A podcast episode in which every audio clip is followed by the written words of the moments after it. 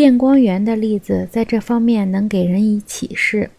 电光是单纯的信息，乍一看，它似乎是一种不带讯息的媒介，除非它是用来打文字广告或拼写姓名。这是一切媒介的特征。这一事实说明，任何媒介的内容都是另一媒介。文字的内容是言语，正如文字是印刷的内容，印刷又是电报的内容一样。如果要问语言的内容是什么，那就需要这样回答：是实际的思维过程，而这一过程本身又是非言语现象。